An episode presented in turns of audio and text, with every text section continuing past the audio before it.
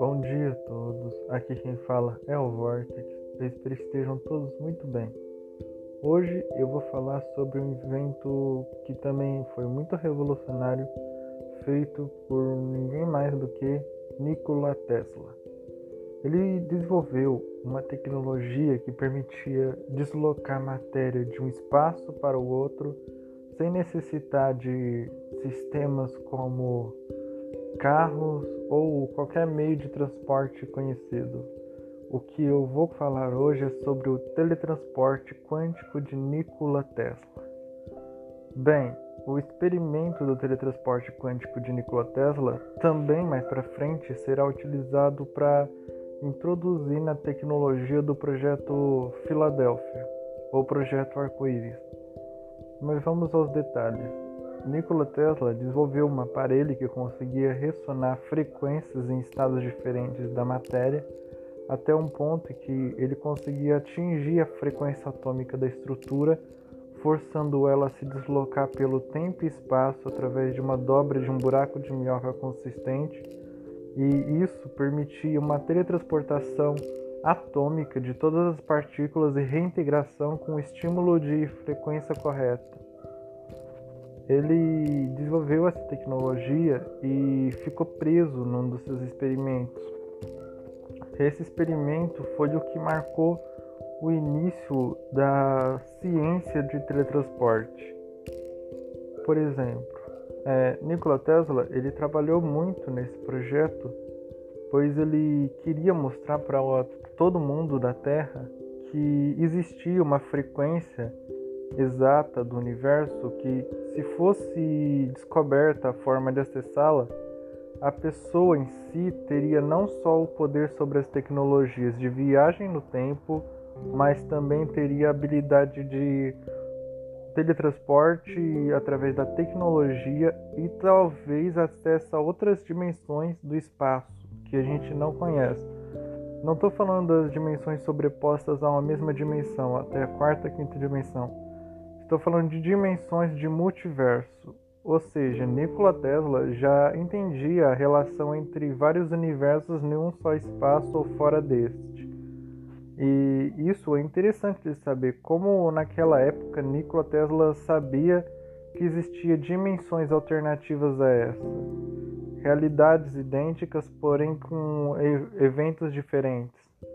E isso é muito interessante saber.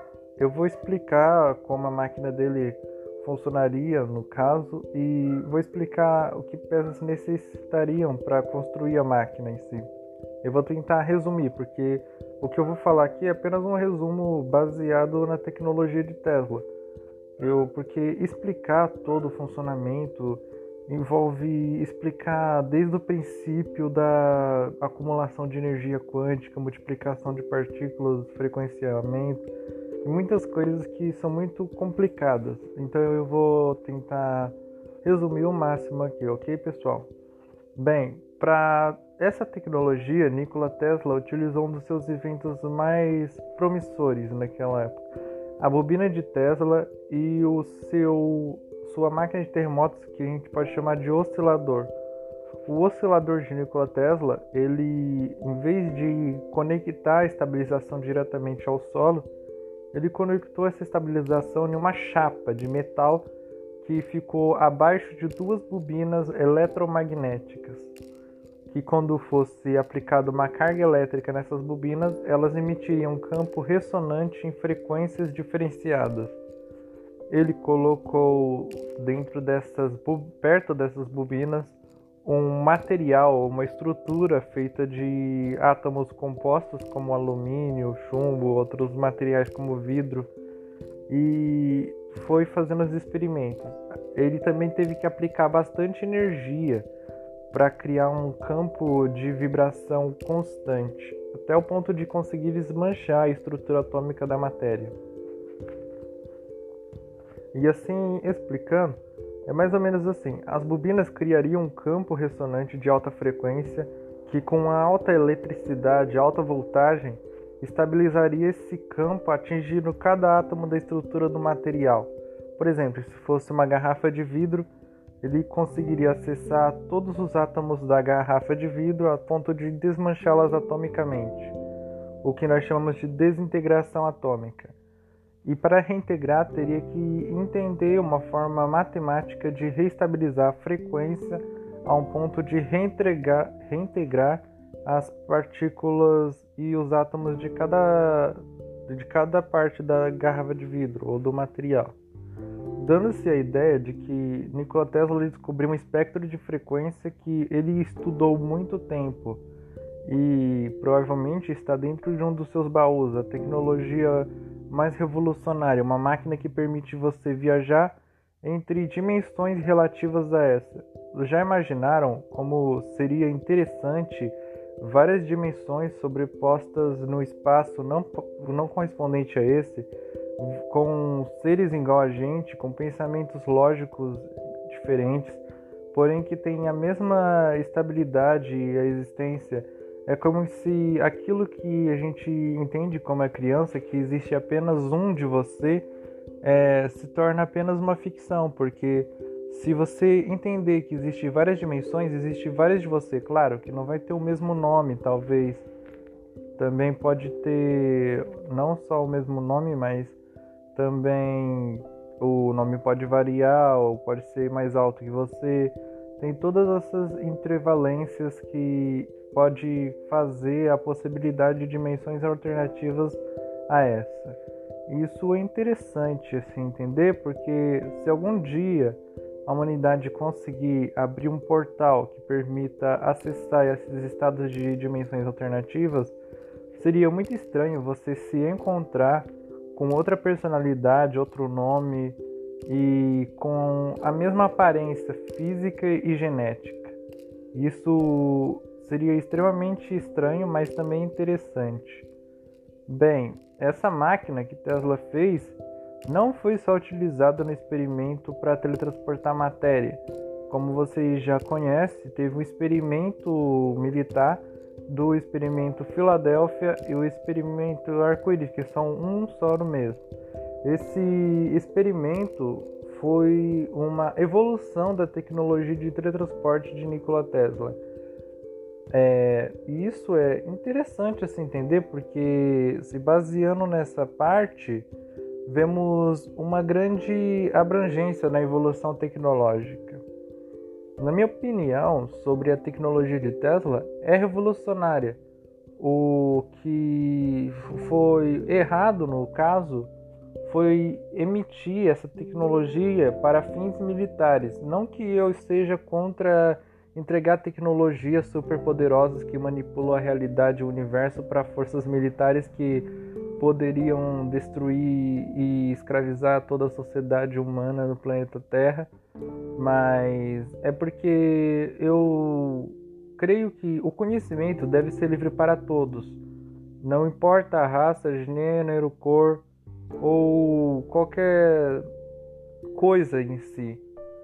Eu creio que o conhecimento, assim que o ser humano nasceu, evoluiu e cresceu, ele está sempre aprendendo.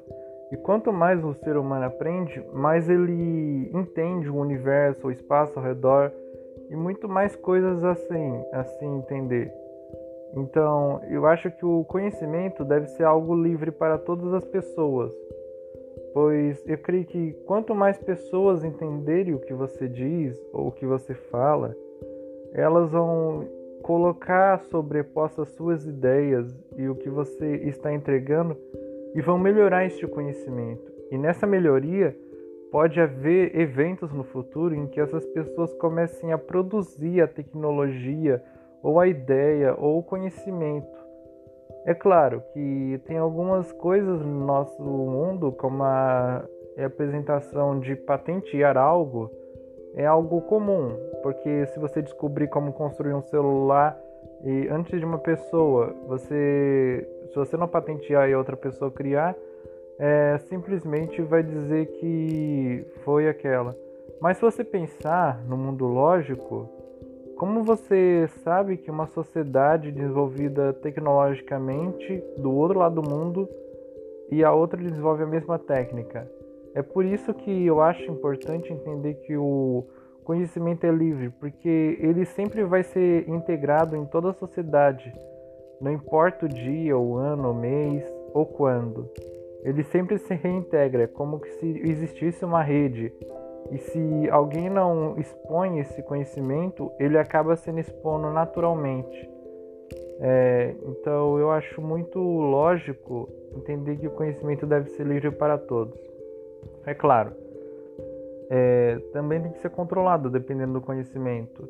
Como a gente entende no modo filosófico, científico, dependendo do conhecimento, por exemplo, Albert Einstein, ele não queria prover os fins de construir uma bomba atômica. Ele via uma revolução tecnológica e quântica na ciência e na física muito grande. Porém, as Forças Armadas viram aquilo ali como uma ideia ilógica e resolveram construir armas, porque naquela época também estavam com necessidade de dominação de territórios. E isso foi um grande passo. É claro que eu estudei esses fenômenos e descobri que, de alguma forma, o universo obedece a essas leis não adianta você alterá-las.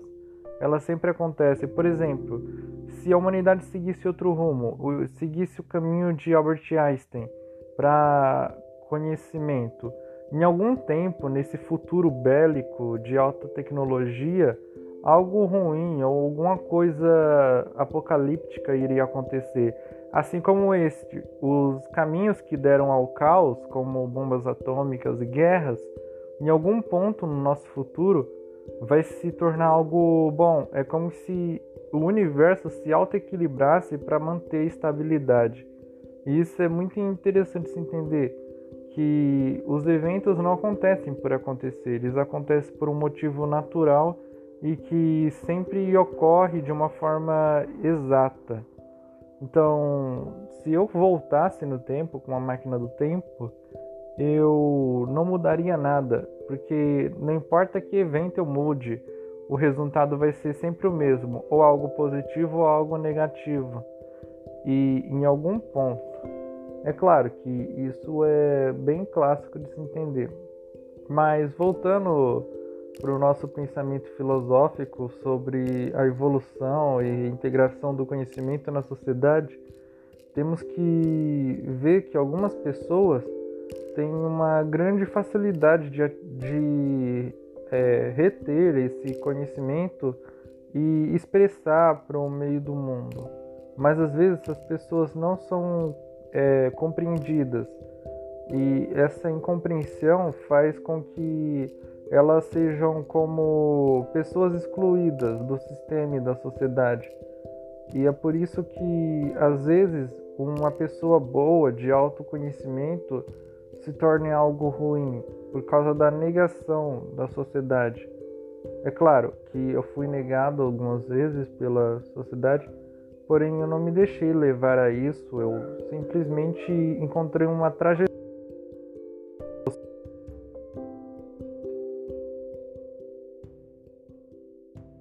essa compreensão. Então, a forma que eu encontrei para não me tornar uma pessoa ruim e dividir meu conhecimento com as pessoas foi através desses podcasts, porque eu creio que algum dia esse conhecimento todo retido em áudios vai ajudar as pessoas. Então, essas outras pessoas que não conseguiram eu creio que algum momento elas vão tentar. E isso é importante de se saber. Por exemplo, é, os grandes inventores, é, Albert Einstein, que fez a descoberta sobre a teoria da relatividade, descobriu a energia atômica, o cálculo da física moderna, é, Marie Curie, que, que conseguiu descobrir a radioatividade em certos materiais químicos. Esses descobridores, essas pessoas que fizeram esses grandes passos, marcaram o nosso futuro. E eu creio que jogar todo esse conhecimento fora é algo muito ruim a se fazer, É claro que às vezes o conhecimento não é compreendido. Por exemplo, eu vou dar uma comparação aqui, mas é só uma exemplificação. Um exemplo bem simples. Nos tempos antigos, uma mulher ou um homem que tinha é, conhecimentos de cura através de plantas ou através de ervas, remédios, pedras ou apenas substâncias. Ele ou era chamado de mago, bruxa, bruxos, e eles eram incompreendidos e muitas vezes eram atacados. É claro que no dia da nossa sociedade, hoje, as pessoas que pensam diferente das outras às vezes são oprimidas por conta de não serem compreendidas. E eu entendo essa baseação, mas eu creio que se as pessoas começarem a se esforçar, não se esforçar obrigatoriamente, mas se esforçar de uma forma em que elas mesmas, no seu próprio tempo, se estabilizem e entender o conhecimento, se ajudaria muito a sociedade também. E nós estaríamos em uma sociedade completamente feliz, de autoconhecimento e tecnologia. É claro que tem as leis fundamentais que, mesmo que um, uma coisa mude, é, esses equivalos vão continuar presentes. Mas eu creio que quanto mais a humanidade tentar fazer é, uma adquisição do conhecimento, mais benefícios ela vai ganhar. Então, era isso que eu queria falar, pessoal. Eu expliquei um pouco sobre ah, o teletransporte de Nikola Tesla e o funcionamento que se baseia na criação de campos de frequência de alta energia e estabilização de frequência e geração de um micro buraco de minhoca permitindo a teleportação de um material entre o tempo e espaço ou através do espaço em si. E também gostei muito de falar um pouco sobre a parte filosófica do conhecimento. Então, espero que vocês tenham gostado. No, no próximo podcast eu vou falar sobre mais alguns inventos de Nikola Tesla. E quando eu terminar a série de Nikola Tesla, a gente vamos começar para o conhecimento é, filosófico persuativo. Por exemplo, só vou dar um exemplo aqui, mas eu não vou dar tanta abrangência. O exemplo que eu vou dar, vocês já pararam para pensar que as árvores, as raízes das árvores agem como nossos neurônios, enviando impulsos de informação e que elas têm uma rede cognitiva, mesmo que elas não consigam falar, elas têm um metabolismo, elas parecem ter uma conexão vívida. É como se o ser humano tivesse mais conectado à natureza do que você imagina. E eu vou falar sobre isso e muito mais. Então, eu espero que vocês tenham gostado. Aqui quem falou foi o Vortex. Vejo vocês em um próximo podcast. Então é isso falou!